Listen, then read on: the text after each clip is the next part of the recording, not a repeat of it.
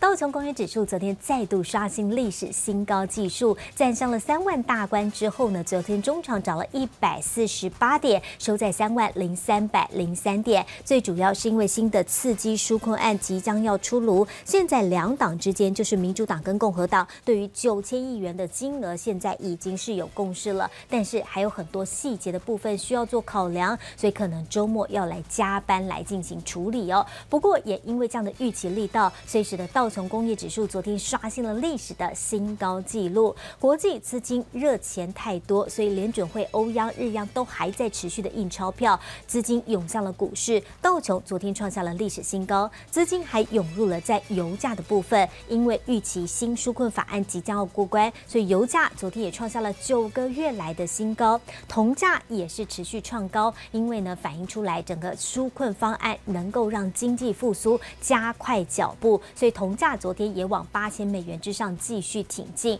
另外看到了比特币相关的概念，好，比特币的价格昨天再度刷新历史新高，来到了两万三千美元之上，所以今天带动了在台湾相关的比特币概念股表现非常的火红。虽然道琼昨天创下了历史新高，台北股市一开盘本来想要延续这样的气势力道往上攻击，最高拉抬来到了一万四千三百二十九点，但是在站上了短期的十日均线之后，就出现了震荡，所以开高之后压回，也让台股今天留了一根上影线。台股在今天呢是暂时失守了十日均线，不过下档五十均线还是守得非常稳。那从价量的关系来看，今天台股呢在中场过后，几乎指数没有什么太大的动静，就是维持在平盘之上，呃之上之下这个小涨小跌。不过周线还是非常的彪悍，台股今天礼拜五收周线，周线已经出现了连续七根的红 K 棒，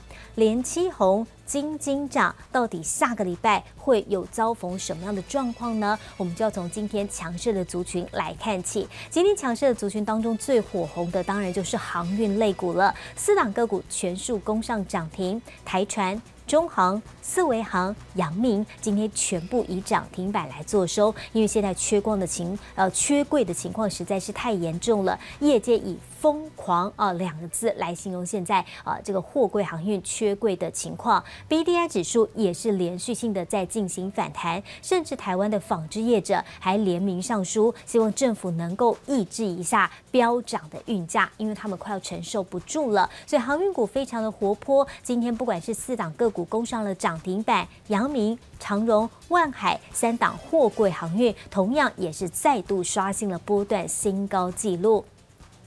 资金除了在点火航运股之外，比特币相关的概念也像刚才我们说的，因为比特币的价格再度刷新了新高，来到两万三千美元以上，所以看到了比特币的概念股今天继续喷出，立台、青云都攻上了涨停板，世芯在开高之后出现了一些震荡，印太技嘉今天维持在百分之二以上的涨势，不过六一五零的汉讯因为分盘交易，好，这个波段其实也是飙涨的非常快，那在今天开高之后。震荡走低，好，今天汉讯总场收盘跌两块五，收在一百二十五块钱。集团做账的色彩当中，因为外资逐渐要去放假了，下个礼拜就是圣诞节的假期，下下个礼拜就是跨年了，所以看到了今天集团股当中，好，集团主力业内投信就是接下来未来两个礼拜市场上筹码的焦点。洪家军今天发动攻击，而且是下半场在发动攻击，像是亚太电，像。是建汉，今天尾盘股价收在涨停板。亚太电收在十块六，建汉收在十七块九，台阳、台通、臻鼎在今天涨幅都超过了百分之一。好，鸿家军出现了轮攻的态势。另外呢，看到了 IC 设计跟网通族群表现也非常的火红。网通股当中三档个股，亚太电、合勤控、建汉攻上涨停，其中有两档就是鸿家军。另外看到了 IC 设计，今天动到了亚信、宏康、华讯，而且呢，你看到的都是中价位的个股，亚。信五十三块九，宏康七十九块二，华讯五十六块六，都是这种中价位的这个 IC 设计。威盛今天股价也再度的刷新历史新高，站上了六十块钱的整数大关。因为旗下的小金鸡即将在下个礼拜就要挂牌上市，所以看到了威盛今天股价也陈述了创历史新高的走势。大盘加权股价指数中场跌八点，收在一万四千两百四十九点，成交量能呢两千四百七十一亿元。好，下个礼拜的重点，我们要来请教的是陈建成分析师。您好，午安。呃，小玉午安，大家午安。好，建成来帮我们看一下，下个礼拜这个台股周 K 连七红之后，还有机会再攻吗？好，我们可以看到哈，今天的台股的成交量呢，量又再度萎缩。今天成交量呃两千四百七十一亿。那呃，我想最近的量哦，已经比较没有再看到是两千七、两千八或者三千一之上的量。那大概就是在两千二到两千五这个区间呃做这个盘整哦。那我们可以看到，今天虽然这个指数是呃小小跌八点呃九七，那但是我们可以看到整个资金哦，从整个类股表现当当中来看，我们发现还是以这个船产的这个表现呃比较好，特别是航运的类别哦。那我们可以看到真，在电子的族群这边呢，今天的成交比重哦掉到只剩六十五。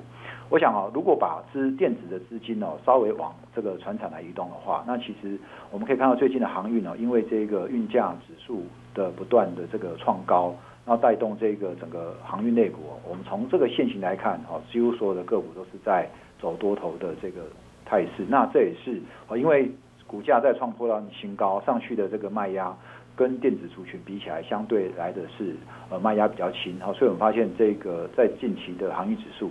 呃，或者是哈阳明啊、长隆等这些个股能够持续创新高的一个原因。那当然，从成交量来看呢，航运类别的这个量呢，也是呃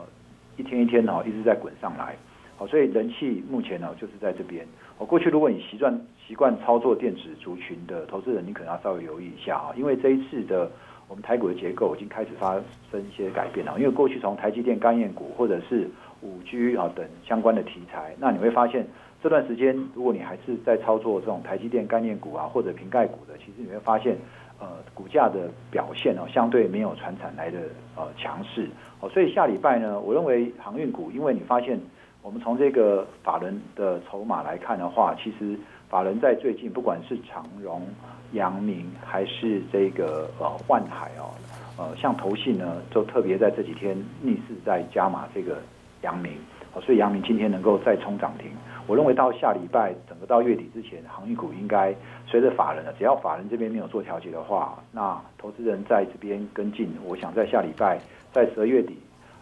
法人做账的话，应该航运股还会有一个非常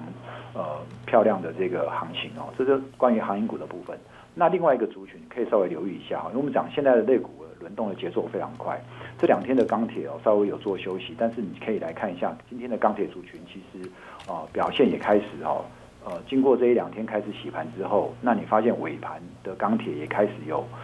稍微的往上拉动。那我们今天你稍微看一下这个中钢这档股票，